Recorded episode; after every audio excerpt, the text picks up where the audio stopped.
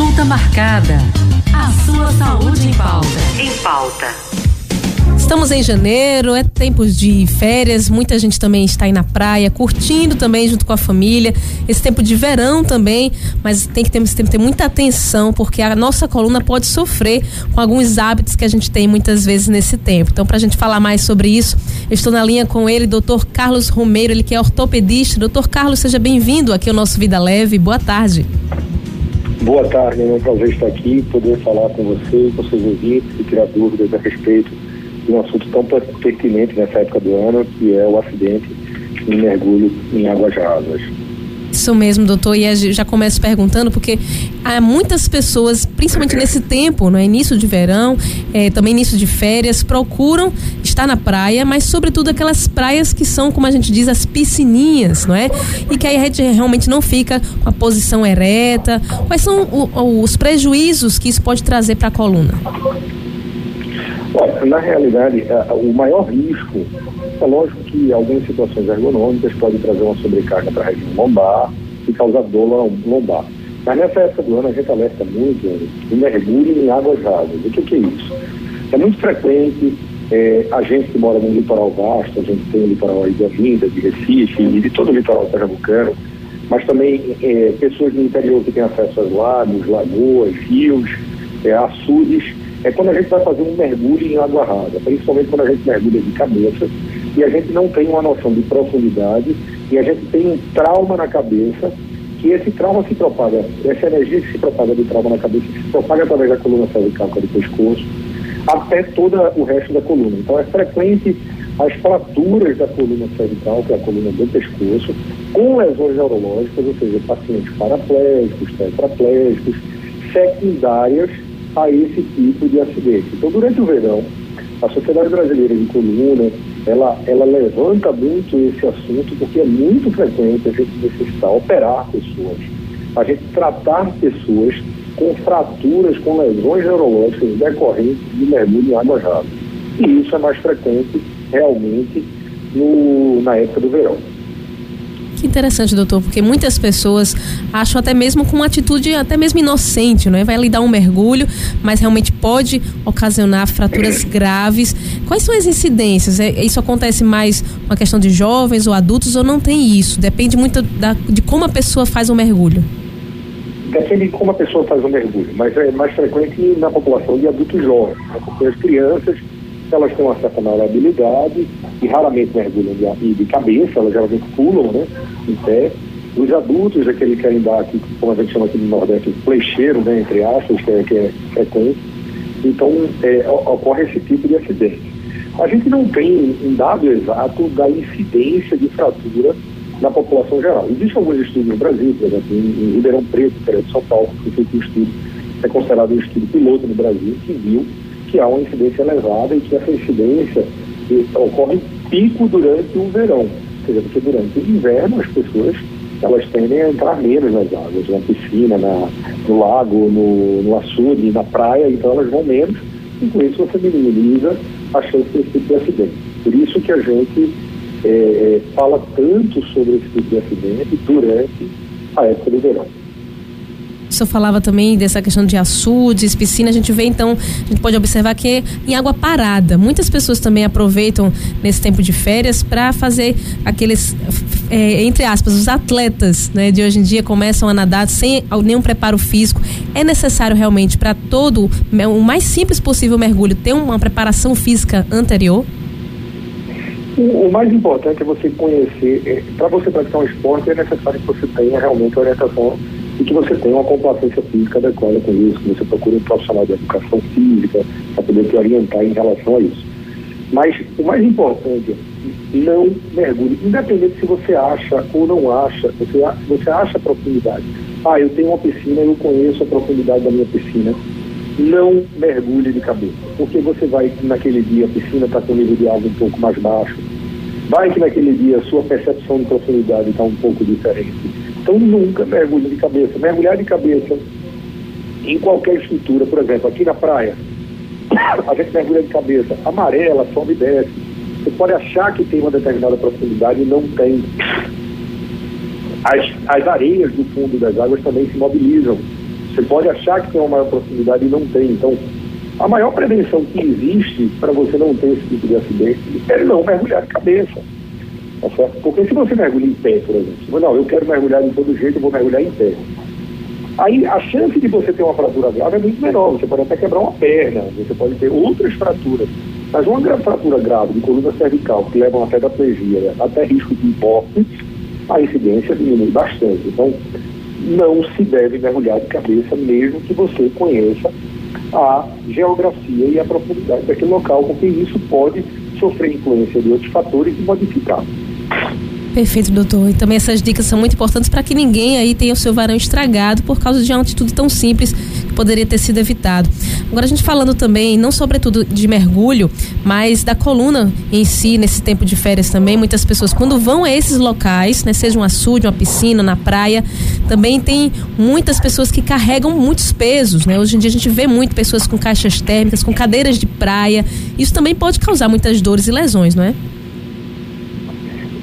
Pode, pode sim. A gente, assim, a, a lesão é, é, é, mais raro. Tem uma lesão específica porque você carregou um peso. Mas é muito frequente a presença de dor, né? Porque as pessoas não estão habituadas, elas se abaixam é, de forma errada para pegar o peso, elas levantam de forma errada, sempre flexionando a região lombar. E isso leva a uma sobrecarga nessa região lombar. Então, é, é importante que você se policie, por exemplo. Eu costumo mostrar meus pacientes se algo cai no chão e você, e você precisa pegar, você tem que pegar isso acocorando e nunca flexionando a região lombar. Porque a partir do momento que você acopora, o movimento, a, o, o, centro do movimento está na região do quadril. E o quadril ele tem uma amplitude de movimento legal. Então, uma boa que permite isso. Mas quando você flexiona, você encurva a coluna para pegar isso no chão, você está colocando toda a carga na região lombar. E realmente causa dor. Pode causar dor, pode causar é, uma dor mais intensa, mais incapacitante. Pode até vir ter uma lesão, é mais raro, mas pode ter uma lesão, tipo uma discopatia, uma hernia de disco aguda, que é mais raro, mas pode ter. Então Muitas... evite se abaixar, flexionando Sim. o tronco. Tá certo? Se você vai pegar um peso, tome cuidado na ergonomia, tente distribuir o peso de forma mais equalitária possível no seu corpo e com outra pessoa, para que isso aí não, não, não estrague o seu verão o seu dia na praia é, com, com, um quadro de dor lombar. E quando a gente fala, doutor, de atividade física, né? Muitas pessoas aproveitam para fazer caminhada, para dar aquela corridinha, ou até mesmo praticar esportes. O que, que pode ajudar nesse momento? Talvez é, se conhecer o corpo, mas talvez também a roupa que é utilizada, o tênis, tudo isso influencia?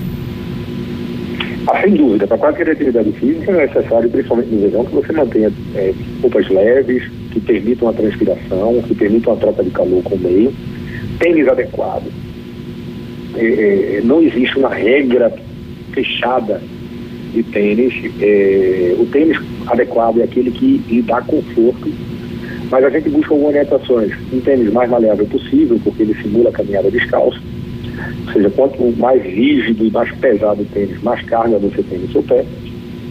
Então, o tênis que se adequa ao seu bolso, né? Porque hoje você tem tênis que custam é, barato, de 100 reais, e tem tênis que custam 3 mil reais. Então a gente não pode estar tá orientando as pessoas a comprarem um tênis que não se adequa à sua economia doméstica. Um tênis que se adequa ao seu bolso e, principalmente, de tudo, que seja confortável. Nem sempre o tênis que seu vizinho corre é o melhor para você. Pode ser confortável para ele, mas não para você. Somos seres humanos e um diferente dos outros, né? Muito bem, isso é muito importante. A gente está já aqui acabando o nosso tempo, doutor Carlos, mas gostaria somente de fazer mais uma pergunta. É a hidratação, né? Porque tem alguns dados que dizem que a, a hidratação ajuda também a, as articulações, né? Nessa questão do movimento. Isso é verdade? Isso é mito? É, isso é uma coisa interessante, porque é muito frequente o paciente faz uma, uma, uma ressonância de coluna. Hoje, hoje todo mundo quer fazer uma ressonância de coluna, apesar de nem todo mundo precisa. E vem lá um, no laudo vem dizendo assim, é, desidratação dos discos intervertebrais. É, aí o paciente chega e diz, doutor, quando eu li isso, eu comecei a tomar muita água. Comecei a tomar muita água, como se fosse a solução dos problemas. Na realidade, é lógico que a gente tem que manter uma hidratação adequada, principalmente no verão, devido às perdas de água que a gente tem durante o dia. Mas não acho que você tomando muita água, você vai hidratar mais a articulação. Na realidade, o processo de desidratação dos discos, que são as, as, os amortecedores da coluna da gente, ele se dá decorrente do processo de envelhecimento do ser humano. Então, por exemplo, se você pega um bebezinho, você pega nele, ele é fofinho. Por que ele é fofinho? Porque ele tem uma capacidade maior de reter água. Então, a pele dele é muito rica em água, os músculos são muito ricos em água, a estrutura corporal dele é muito rica em água. Quando a gente vai envelhecendo, a gente vai perdendo essa capacidade de reter água. Então, se você pega o outro extremo, falei do bebezinho, você pega o outro extremo, um paciente de 80 anos, e pega a pele dele, a pele dele é ressecada, você é capaz de, de pegar a pele e de arrancar um pedaço da pele, porque ele não tem mais essa capacidade de reter água. Então, até a capacidade de reter água é um parâmetro de envelhecimento da gente. Então, o processo de, de desidratação dos discos intervertebrais, das articulações da forma geral, faz parte do processo de envelhecimento normal do ser humano. Então, é, é, você deve manter uma hidratação adequada, claro que deve, N outras questões. Mas não ache que você tomando 2, 3, 4 ou 5 litros de água por dia, você vai hidratar mais seus discos. Não vai, porque o problema não é a falta de líquido, e sim a falta da capacidade regulatória de manter o líquido naquele local. Perfeito. Então seguiu aí a dica, né? Fiquem atentos aí, todos nós, claro. Doutor Carlos, a gente vai ficando por aqui, mas desde já quero agradecer pela sua atenção aqui dispensada e também que possa deixar suas redes sociais também, de como a gente pode também acompanhar todo o seu trabalho. É, eu estou no Instagram com o arroba dr de doutor, ponto, dr, ponto Carlos Romero. Lá eu produzo muitos vídeos informativos, tiro dúvidas quem tiver dúvida pode mandar um direct, eu faço questão de responder.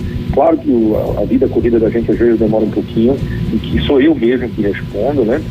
É, então a gente precisa, é, às vezes demora um pouco. Mas eu estou à disposição, você, dos seus ouvintes, sobre os sistemas pertinentes da coluna vertebral, como hernia de disco, escoliose, é, problemas com mergulho em águas rasas, e estou sempre à disposição da, da Rádio Linda e de você para tirar as dúvidas que forem necessárias. Tá aí, então nós aqui agradecemos, doutor Carlos. Então você ouvinte quer continuar essa consulta, pode visitar então as redes sociais do doutor Carlos Romeiro, ele que é ortopedista da Sociedade Brasileira de Coluna. Doutor Carlos, muito obrigado. Boa tarde para o senhor. Muito obrigado a você, uma boa tarde. Se você perdeu essa entrevista ou quer compartilhar também com alguém, pegou na metade, você pode ir lá no nosso site. Daqui a pouquinho vai estar disponível para você no nosso canal de podcast, radiolinda.if.br. Você vai lá e visita a nossa página.